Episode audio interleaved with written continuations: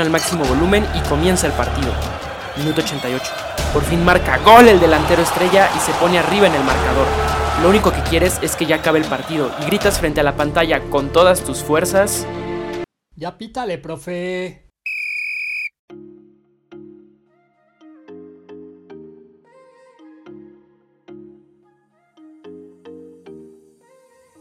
Hola, ¿cómo están? Bienvenidos nuevamente a otro episodio de Ya Pítale Profe. Esta vez es un episodio especial. Cada cinco episodios, si esto marcha bien, estaremos haciendo un episodio especial. Y con esto nos referimos a que no vamos a hablar de lo que usualmente hablamos como de cómo estuvieron los partidos, qué fue lo más destacado del fin de semana, sino que vamos a hablar de un tema en específico. Esta vez decidimos hablar de qué más, de nuestra liga querida, nuestra liga adorada, la Liga MX. Voy a saludar con mucho gusto a mis compañeros que me han acompañado en este proyecto. Sebastián, ¿cómo estás? Hey, ¿qué tal, bandita? Muy chévere por este lado del charco. De hecho, tú fuiste el que propuso esto, ¿no? De los episodios especiales, así que deberíamos agradecerte a ti en primer lugar. Se me ocurrió para no serlo tan repetitivo y porque podemos sacar cosas muy interesantes. Mi segundo compañero, mi hermano del alma, el señor Pérez Polanco. ¿Cómo se encuentra, señor Pérez Polanco? ¿Qué tranza, bandita? ¿Todo bien? Agradecido de compartir una semana más con, con ustedes. Y como tú dices, cada cinco episodios va a ser un, un tema especial. Empecemos de lleno con lo que hasta el momento vemos la Liga MX de, bueno, el, el Guardianes, como le llaman en esta edición. Guardianes 2020. Nada más para dar contexto, ya tenemos a los cuatro clasificados directos y a los ocho que se van a disputar por cuatro lugares en los octavos de final, es decir, el repechaje. En primer lugar quedó el León, era de esperarse después de esta constancia que se ha presentado en este equipazo. En segundo lugar y sorpresivamente a mi parecer los Pumas del señor Pérez Polanco. En tercer lugar el América, que pues ya la verdad ha sido uno de los más constantes en, cuanto a liguillas. En el número 4, el Cruz Azul, otro que ha estado en liguillas en los últimos años. Vamos a ver si ahora sí es el año bueno, como dice Sebastián. Y a continuación eh, están los del repechaje. Monterrey, Tigres, Guadalajara, Santos, Pachuca, Necaxa, Toluca y Puebla. Los partidos quedan así. Monterrey contra Puebla en Monterrey, Tigres, Toluca en Monterrey, Guadalajara, Necaxa en Guadalajara y Santos, Pachuca en la comarca. ¿Cómo ven? ¿Qué, ¿Qué, partido les gusta más? ¿Qué partido les llama la atención de este repechaje? A ver, Pérez Polanco, ¿qué te llama la atención de lo que quieras comentar, tanto de los calificados directamente o los del repechaje? Creo, creo que no voy a hacer el, comentario obvio de que Cruz Azul la Cruz Azulió, porque sería injusto decir que Cruz Azul la Cruz Azulió, pero Cruz Azul la Cruz Azulió. Me llamó mucho la atención, la verdad, la poca ambición que tuvo, no, no se habla mucho, ¿eh? pero la poca ambición que tuvo América de quedar en segundo lugar general. Tenía la puerta abierta contra un rival, no puedo decir a modo, porque Juárez estaba peleando clasificación a repechaje, pero creo que América, América pecó de, soberbio en, en, Juárez y su premio va a ser muy posiblemente jugar contra Tigres, así que ese partido flojo en Juárez le costó el subliderato general que afortunadamente Pumas aprovechó y arrebató la última en, en los últimos tres minutos del partido en el Azteca. Y de repechaje yo creo que obviamente creo que el partido más atractivo debe ser por ahí el Santos contra Pachuca que Santos metiendo un gol más aseguró jugar ese partido en Torreón, así que tenía que ganar por cuatro y ganó por cuatro, bien por Santos por tener eso en mente y aprovechar, aprovechar ese tema, pero siento que hay un equipo que va a sonar muy trillado, pero que puede hacer la diablura, porque Toluca cerró muy bien con, con el cambio de, de técnico que tuvo a, medio torneo y creo por ahí que Toluca sí puede andar echando a Tigres, porque a pesar de que Tigres es un equipo liguillero, este año,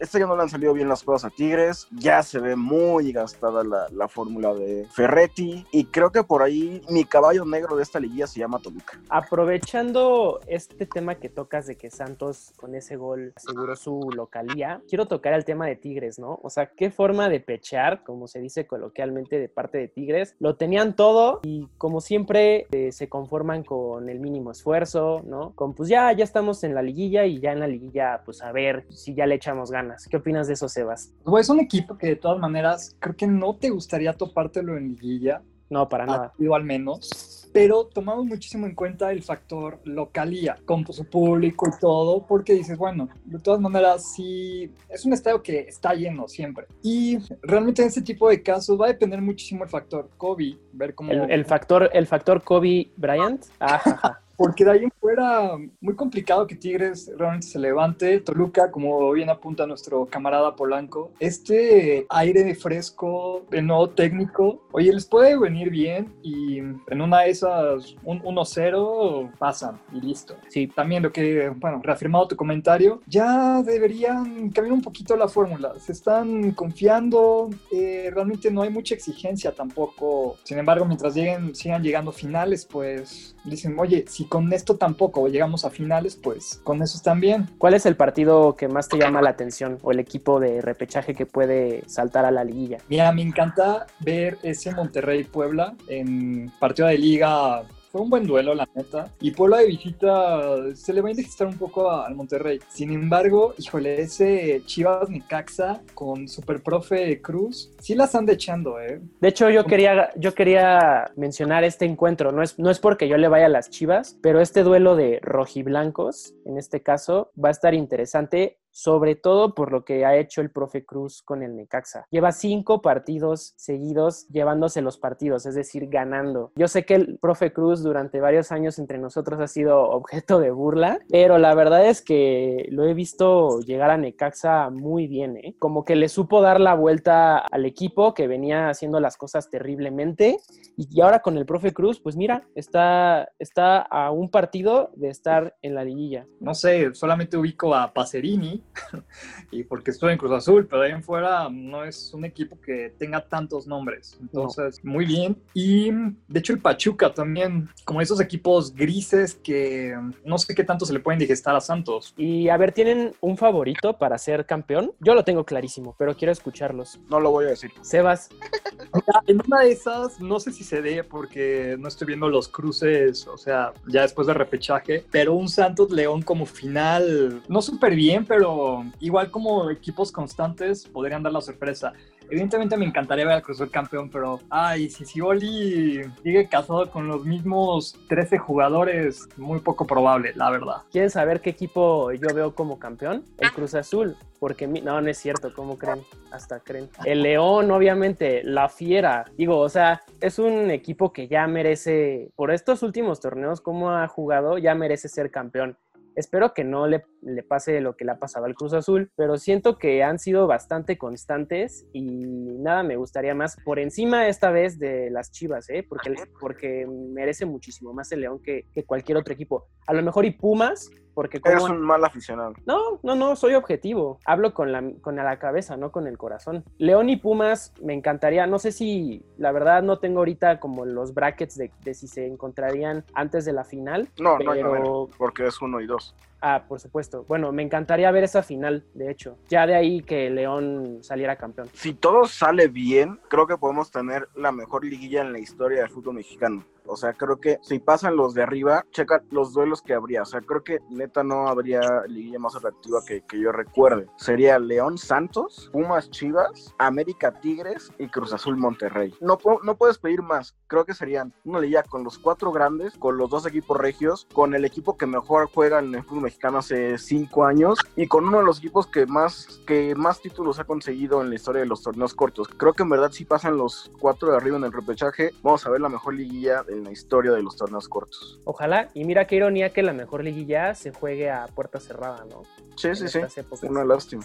Los equipos de liguilla, hace unos años te cambiaba el León por el Pachuca y oye, qué joya de torneo hubiésemos tenido, ¿eh? También hubiera sido muy atractivo y digo, creo que hay duelos memorables de Santos, de Pachuca y quizás por ahí uno que otro del Toluca en liguilla. Entonces, eso más nuestro favorito, siempre son duelos atractivos, sobre todo si son ida y vuelta. Y la verdad a mí me gusta este formato de que el repechaje sea un solo partido y en la cancha del, del mejor posicionado. Se me hace no, alar, no estirar tanto la liga, ¿no? Eh, de por sí en, este repechaje ya están estirando un poco las cosas por, por, propósitos meramente económicos, pero la verdad es que sí, sí me resulta bastante atractivo una especie de, ¿cómo le llaman en Estados Unidos? Como wildcards. Wildcard, exactamente. Sí, se me hace bastante atractivo, no sé ustedes. ¿Sabes qué? A mí igual no me desagrada tanto el, el formato, pero tal vez yo sí le haría por ahí una, una pequeña modificación. Creo que el hacerlo de ocho equipos me parece bastante. Yo por ahí le daría, en un torneo tan competitivo como el fútbol mexicano, hasta acabar en sexto lugar es un gran premio. Entonces, por ahí lo que yo haría será que los primeros seis pasen directo y que la liguilla sea siete contra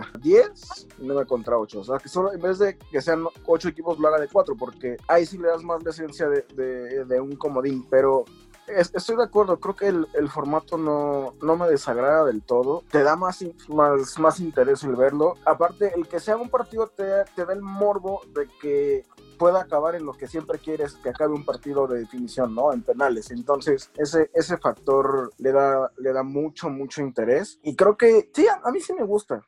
He, he, leído mucha, mucha bronca en el medio del fútbol mexicano pero a mí, a mí me parece una idea interesante. Pero te digo, yo nada más haría esa pequeña modificación de que pasen directo los seis primeros y no solo los cuatro. Pasemos a, a, esta parte de que amerita un episodio especial, que es recordar aquellas finales así memorables del fútbol mexicano que ustedes recuerden y me gustaría que me dijeran su top 3 de finales. De los últimos pongámosle si quieren 15 años, 18 años si quieren, para no irnos tanto atrás pero ya de por sí 18 años es muchísimos torneos. Eh, entonces, si les parece, primero te preguntaré a ti, Sebas, luego voy contigo, Polanco, y luego yo, y así vamos este, mencionando nuestro top 3 de finales, y si coincidimos en alguna, pues qué mejor. Así que, Sebas, ¿alguna final digna de recordar que, que tengas aquí? Ay, ay, para no ser estrellado, probablemente todos estén pensando, ah, Steve Willie va a Cruz Azul, evidentemente va a mencionar esa final. Pues no, la que voy a mencionar y que me quedó un poquito más grabada es aquella contra Toluca, porque realmente... Un episodio oscuro en la historia del Cruz Azul, ¿no? Sabes que desde ahí pasó muchísimas cosas, porque la final previa había sido contra Santos. Cruz estaba remontando. Santos era un equipazo, no había oportunidad, pero contra Toluca, de verdad, se sentía súper cerca. Hubo momentos, cabe mencionar lo de Villaluz, de verdad, es de los partidos más horrorosos en cuanto a un arbitraje. Ha tocado ver y varios. La manera, el drama en los penales, los cobros, esa lanzada de Josgard de que. Exacto. él iba bien. O sea, no sé, la suerte sí está de tu lado o no lo está. ¿Cuántas veces hemos visto penales que rebotan de esa manera y se llegan a salir inclusive? Muy pocas veces le pegan al portero y se meten y... Sí, o sea, yo, yo, si me preguntas qué recuerdo más de esa final es definitivamente ese lance de Josgard, que de no haberse lanzado a ese lado, no estaríamos en este momento hablando de que Cruz Azul lleva más de 20 años sin ser campeón. Así de sencillo. ¡Gol! ¡Gol porque lo metió el portero! ¡Gol porque lo metió el portero! Lo había fallado. Y pega en el travesaño, la pelota va hacia abajo y le pega en la espalda o en la cabeza. A esto sumale, bueno, era una remontada, Cruz Azul había perdido en el azul 2 a 0, súper gris el juego, en la vuelta el super Cata Domínguez, nuestro John Terry. Aparte, corrígeme si estoy mal, Seba. El gol del empate del global de Cruz Azul cae mientras la camilla está sacando a Villaluz. O sea, fue una jugada post a la, al pinche caballazo del imbécil. Ay, ¿cómo se llama? José María Cruz Alto. Sí, güey, con su jeta deforme. No mames, de verdad. No, no hay hay pocos jugadores a los cuales les tengo así un pinche odio y ese es uno de ellos. Gerardo con ella. Qué buena pelota para el duende. Con el pecho que choque, choque. Se pidió un penalti. El árbitro dice a la puritita pelota. Qué choque tan tremendo. Llegaron allá dos trenes. Pócatelas. Por supuesto. Y aparte, pues Villaluz era, era alguien que tenía muchísimo futuro y eso, es decir, Villaluz ya no volvió a ser el mismo. Pero no. fíjate que hay, hay un tema ahí. Esa es la creencia popular. El torneo posterior a esa final es el mejor en la carrera de Villaluz en cuanto a números. Ah, sí, no sabía eso. Sí, sí, sí. No lo sabía y sin embargo vino el primo de Messi a sentarlo. Bueno, y evidentemente Villaluz no pudo con eso y tuvo que marcharse. A ver, voy contigo, Polanco. Una final que te acuerdes de tu top 3. Mira, para no irme con la fácil de mencionar una de, de Pumas, porque creo que en los últimos 20 años han habido dos de Pumas bastante buenas, la de, la de Chivas y la de Tigres. Una de las finales que más recuerdo y que mejor se pusieron fue, no, creo que fue 2007, sí, debe haber sido 2007, la América contra Pachuca. En la ida, me acuerdo que hay un osote de, de Guillermo Ochoa, cuando no, en un tiro libre de, de Juan Carlos Cacho. Me acuerdo muy bien porque yo estuve en ese juego, estuve en, estuve en el Azteca, y en la vuelta, faltando como 20 minutos, un golazo del Cuauhtémoc Blanco de Tiro de libre. tiro libre, pero muy lejano, muy, muy lejano, que ahí, ahí, ahí América empata el global. Van nueve prácticamente a defender,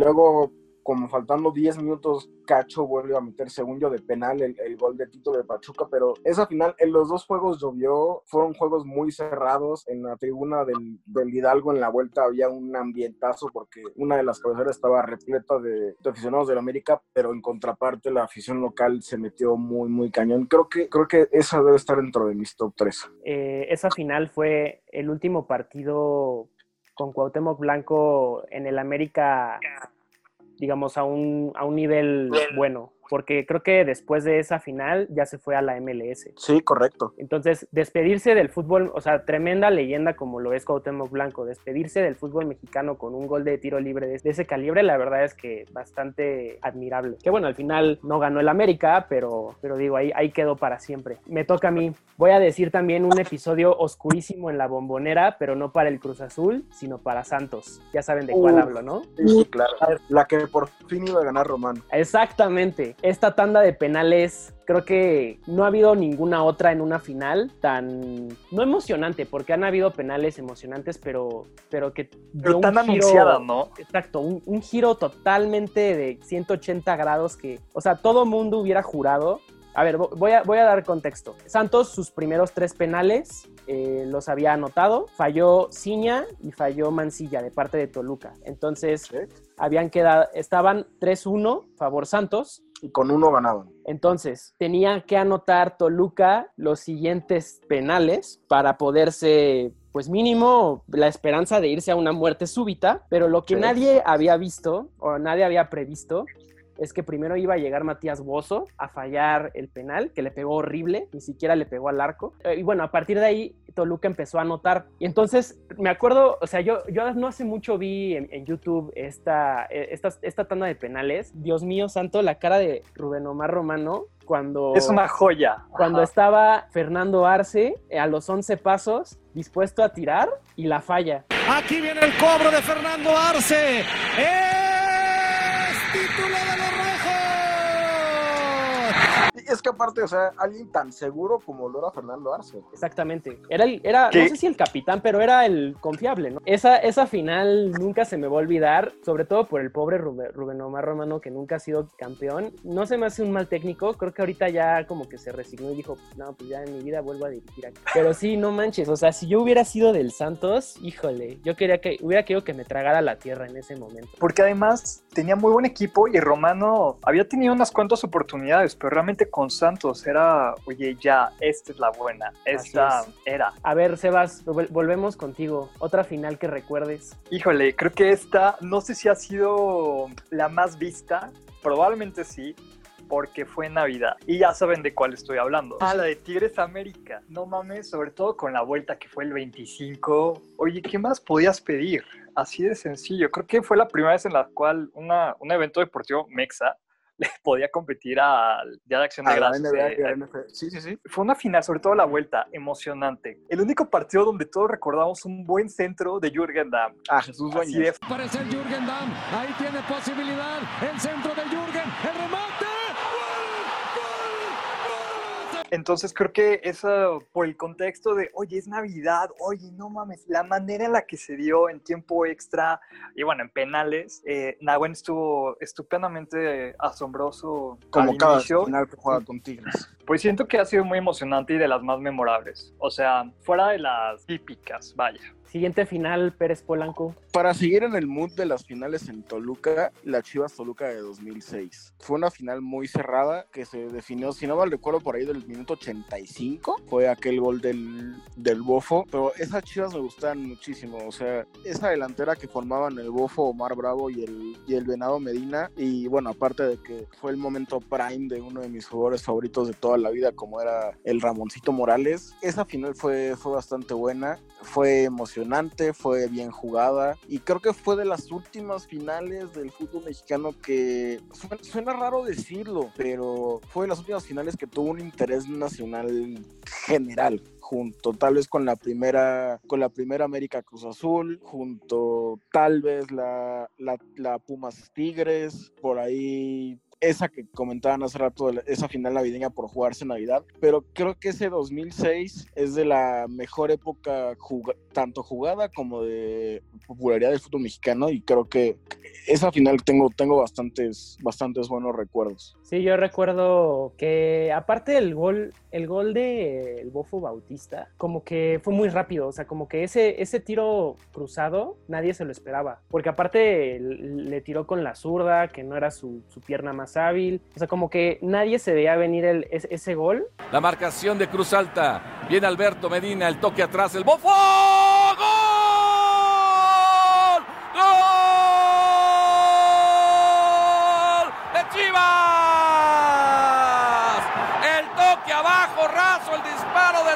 Pierna izquierda. Yo recuerdo que estaba en mi casa viéndolo y yo no lo celebré, o sea, como que me sacó de onda, dije, no manches, ¿a poco fue gol? Ya cuando vi al Bofo llorando así como que decía mamá o algo así, yo dije, ah, no mames, fue gol, gol. Pero sí, fue, fue, fue, un, fue un gol bastante particular y creo que fue como que lo, el legado que dejó el Bofo en Chivas. Va, es, va tu segundo. Además de esos guantes. Ajá. Ah, claro, lo jugó con guantes, sí, sí, sí. a las 12 del día jugando con en domingo. guantes. Sí. Y de seguro era verano, un pedo así, güey. Bueno, pues A ver, aviéntate otra, Javi. yo. Clausura 2004, Pumas contra Chivas. ¡Uh! Ese, ese, esa final sí me dolió. O sea, yo por primera vez en mi vida iba a ver a, a las Chivas. Bueno, o sea, estábamos chiquitos, ¿no? Tenía yo, ¿qué será? 11 años. Eh, Teníamos. pero- teníamos, sí. Pero esa, ese, esa final yo estaba bien emocionado. Como que dije, wow, voy a ver como que por primera vez en mis cinco sentidos ver campeón a las Chivas. Fue una serie muy buena. El partido de ida estuvo reñidísimo. Me, me Y, acuerdo y lleno de polémica. lleno de Sí, polémica. cabrón, eh. Y bueno, ya la, la vuelta en Ciudad Universitaria, tanda de penaltis, ¿no? Para, para hacerlo más emocionante. El único penal fallado de esa tanda fue el de Rafael Medina. Y para esta, Bernal, Pumas es campeón, Medina la falló. Pumas, campeón del fútbol mexicano. Pumas, campeón del fútbol. Empezó tirando Pumas, por eso Ah, con él cierra. y estaba, estaba el, el Kikín Fonseca en su, en su pico de, de nivel. Eh, estaba Leandro Augusto, igual, Darío Verón, eran como los bastiones junto con Sergio Bernal de Pumas, ¿no? Marión. Y- Ma- ah, Bruno ese torneo Marioni gana el último título de goleo para un jugador de Pumas. Y sí, llega a Rafa Medina a fallar el penal. Yo recuerdo que me quedé así frío. Pues nada, estuvo, estuvo muy bueno, merecido, pero la verdad es que ha sido de las finales más emocionantes que me han tocado, que me ha tocado presenciar. Definitivamente de las tres finales con Chivas que recuerdo que fue, que es la más reciente contra Tigres, luego la de Toluca y luego la de Pumas, definitivamente me quedo con, con esta de Pumas como la más emocionante. Y eso que la de Tigres fue también cardíaca, ¿eh? Sí, polémica con el Chivander y lo que quieras. Pero, Chivander. pero sí, definitivamente ese clausura 2004, que aparte significó el bicampeonato, ¿no? Digo, yo no todo. le voy a los Pumas, era muy buen equipo, o sea, Lo tiene ganó todo menos la CONCACAF. Sí. eh, sorpresivamente. Ese, ese año hasta fue cuando ganó el Santiago Bernabéu, ¿no? El Teresa Sí. Ajá. Sí, el, Santiago Bernabéu, en, en- en seis meses gana dos títulos de liga, un Santiago Bernabéu y un campeón de campeones goleando a, a Pachuca. Finalmente vamos con tu, con tu última final, Sebas. ¿Cuál, ¿Cuál tienes en mente como la final del fútbol mexicano? ¿Sabes qué? Voy a seguir con esta tendencia de estas finales que también tuvieron mucha más eh, afición. Bueno, simplemente mayores televidentes. El Santos Querétaro. Santos que gana en la ida 5-0 en el primer tiempo, casi casi, con un, no sé si fue hat trick de, del chuletita Orozco. Ah, claro, sí. Pero sí, el sí. punto está en que la vuelta, Querétaro se veía impensable. Es la temporada donde está Ronaldinho. El primer tiempo me parece que iban 2 a 0, arriba Querétaro, el Santos de Caixinha echado atrás. Empieza el, tercer- el segundo tiempo, tercer gol de Querétaro. Y la manera en la cual ovacionan a Ronaldinho al entrar a jugar, no, bueno. Y curiosamente, con la entrada de Ronaldinho se acaba el momentum de Querétaro y no vuelven a tirar a gol en todo el partido. Salvo esa, bueno, el gol invalidado justamente a Ronaldinho. Imagínate si eso hubiera entrado. No, bueno, hubieran tenido un envío anímico que te cagas. güey. Pues era Querétaro, estaba de la mano del buce. Entonces, con Ronaldinho, evidentemente creo que pues, todos lo estábamos viendo, creo yo. Sí, claro. No sé si la semifinal le ganó a Monterrey, inclusive. Que también fue como, no mames, Querétaro va a una final. que está La verdad no me acuerdo. acá?" Pero bueno, era el Querétaro de, de Volpi, así de sencillo. A ver, yo digo, no me quiero ir por la fácil para mencionar una de Pumas, entonces, porque fácil podía escoger la del, la del 2015. Pues creo que la última final de más morbo, creo que sin duda fue la final regia, por ser la primera de liga, por ser la segunda de Rayados en su estadio después de la tragedia contra Pachuca, y e- ese, ese detalle de que Tigres gane el partido de vuelta y dé la vuelta en casa del acérrimo rival, creo que sí es una de las finales que pocas veces te vas a olvidar. Creo que el, el aficionado de Monterrey se quiere escudar con que le ganó la más importante, pero no sé si ustedes estén de acuerdo, pero para el fútbol mexicano yo prefiero contra mi acérrimo rival ganar una de liga que una con CACAF. Aunque Sí, Tigres no tenga un, un título internacional, el Rayado siempre se lo presume en la cara y hasta le digan que es la estrella que más brilla. Esa final de liga fue la primera entre los dos, fue en casa de Monterrey y no, no veo manera de que Monterrey se saque esa espina hasta que gane una final en el volcán. Yo tengo dos, dos anécdotas que contar alrededor de esta final. La primera es que era diciembre, eran épocas navideñas y yo estaba en Alemania y me acuerdo que Con puse mi, mi alarma, mi alarma del celular para levantarme a las 3 de la mañana, no, 3, 4 de la mañana, eh, puse mi alarma para, para ver ese partido, el de Monterrey Tigres, y lo, digo, no lo vi tan, estaba medio dormido, pero lo que sí recuerdo es la, el penal fallado de Avilés Hurtado que, que significaría el, el título para Monterrey. A la postre, como dicen, ¿no? Así es. Arranca Vilés, tira.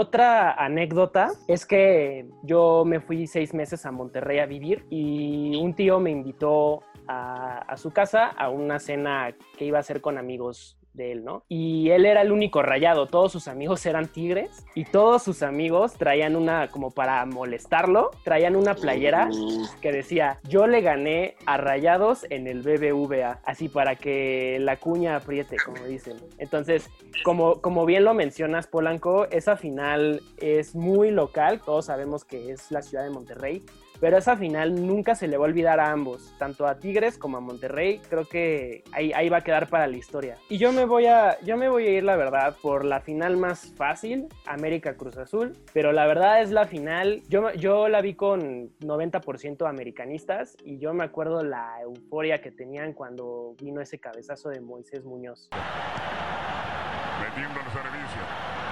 Cabezazo de Moisés. ¡Gol!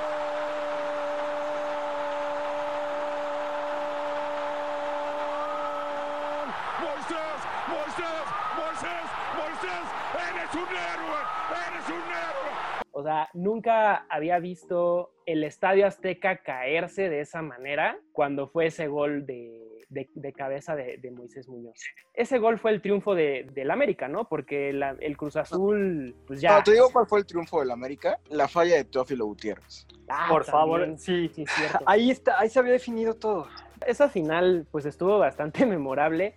También porque el tan criticadísimo Layun de, ese, de esa época, con el hashtag todo es culpa de Layun, él fue el que marcó el gol de la- del campeonato. O sea, esa, esa, esa final fue redonda, a mi parecer. Súmale que estaba lloviendo, Sí. ahí se quebró cualquier esperanza azul. O sea, si la ves como, es de esos partidos que disfrutas muchísimo como o americanista Como o neutral. neutro.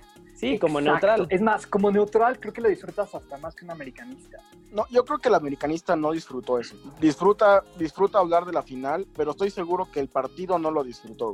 Exacto, No. o sea, disfrutas el cabeza, el primer cabezazo, el de el de Aquivaldo. Entonces, ya con lo de Moisés, bueno, No, ahí se además, acaba todo. además los dos goles del América ya vienen muy tarde de- en el partido. Yo recuerdo que estaba 1-0 favor Cruz Azul, 2-0 en Al el global. 88, güey. Ajá, yo dije, no puede ser, voy a ver Que ahora Cruz sí va a Azul ser, campeón. No hay que manera ahora sí. de que en el minuto 88 esto no vaya para el Cruz Azul ganando 2-0 en el global. Viene esto, o sea, wow, la verdad estuvo Y increíble. aparte, no sé si recuerdan, una jugada antes del gol de Moisés Muñoz, que igual fue un tiro libre, hay un remate, no me acuerdo si fue de Raúl Jiménez, que parece que va al ángulo, y no me acuerdo qué defensa de Cruz Azul alcanza a desviar, pero desde una jugada antes ya venía el aviso, y por eso se da el córner del, del Es gol que, de a ver, se veía el aviso desde la falla de Termófilo y desde que el pinche DT no supo qué Memo hacer. Vázquez Jr. Estaba, sí, estaba aterrado. Le faltaron huevos. Sí, Así sí, sí, sí. no se le critica puede. mucho a Memo Vázquez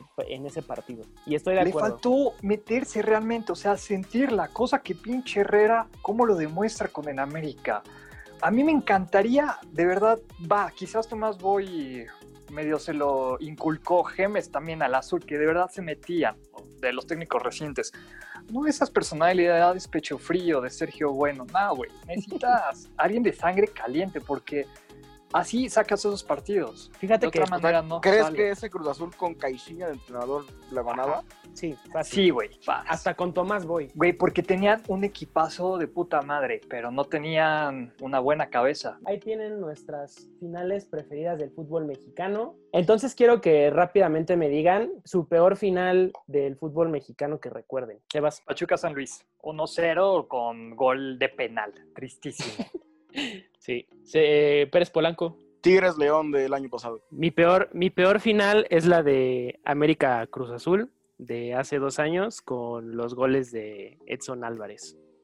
Y el tristísimo, la tristísima efectividad al ataque del Cruz Azul. Por cierto, un, un agradecimiento a nuestro productor que nos ayudó con el dato. Real que Monarcas fue el mejor equipo en el mes de abril del 2003. Gracias. Gracias. Bueno, ahora pasemos finalmente para cerrar este especial. Quiero que me digan sus jugadores favoritos. Vamos a hacerlo top 2. Top 2 jugadores favoritos de la Liga MX en toda su historia. Eh, voy a empezar contigo, Polanco. Favoritos, no mejores, ¿de acuerdo? Favoritos, favoritos. Ok, eh, yo me tengo que quedar obviamente con el, eh, mi favorito con Darío Verón. Darío Verón para mí es el jugador más importante de la historia de Pumas, por encima de Caviño, por encima de Hugo Sánchez, por encima de Jorge Campos. Creo que Eh, Verón fue-.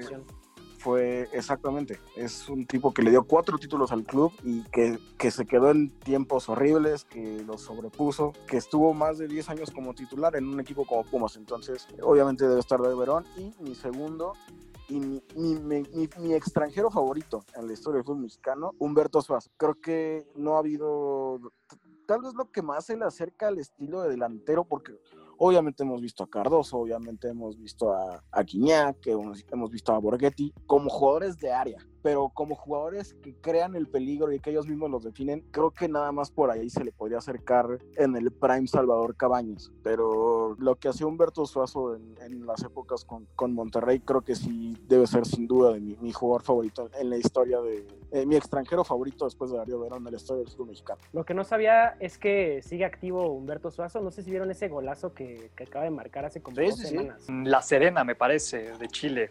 Sebas, tu top 2 de jugadores favoritos de la Liga MX en su historia. El Pony Ruiz y el Salvador Cabañas. Nunca, ni- o sea, ninguno de ellos estuvo en Cruz Azul y la verdad me cuesta trabajo mencionar alguno de Cruz Azul solamente, porque ellos sí llegaron a ganar cosas, porque tenían un temple, tenían ese extra de partidos decisivos. Eran jugadores que no se achicaban y eso es una joya de ver.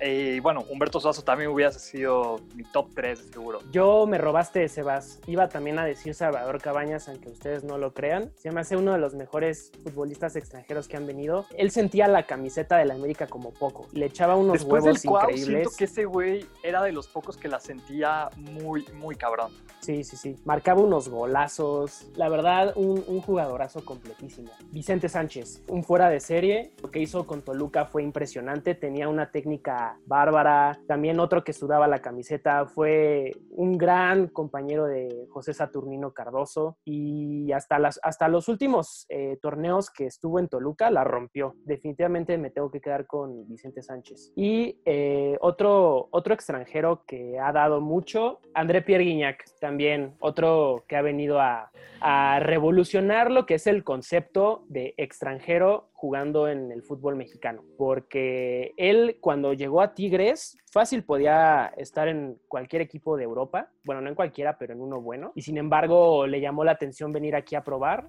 y nada, que se ha adueñado de, del fútbol mexicano durante muchos torneos. Siempre mete goles en encuentros importantes. No es alguien que, que, se, que se hace chiquito, al contrario. Ha sido en estas últimas finales que ha ganado Tigres, han sido por dos, por Nahuel Guzmán y por Guiñac. Y no me queda ninguna duda de eso. Entonces, y, y- y hoy en día, pues la sigue rompiendo. Sigue siendo de los, de los que más goles anotan. Eh, tiene sus polémicas, ¿no? De que el arbitraje mexicano no se atreve a expulsarlo. Eso ya no es su problema, es problema del- de los árbitros, tengo entendido. De la Pero sí, pieza de los árbitros. Exacto, pero sí, definitivamente Guiñac y Vicente Sánchez son los, de los mejores jugadores que he visto jugar aquí en, en la liga. Pues esto ha sido todo.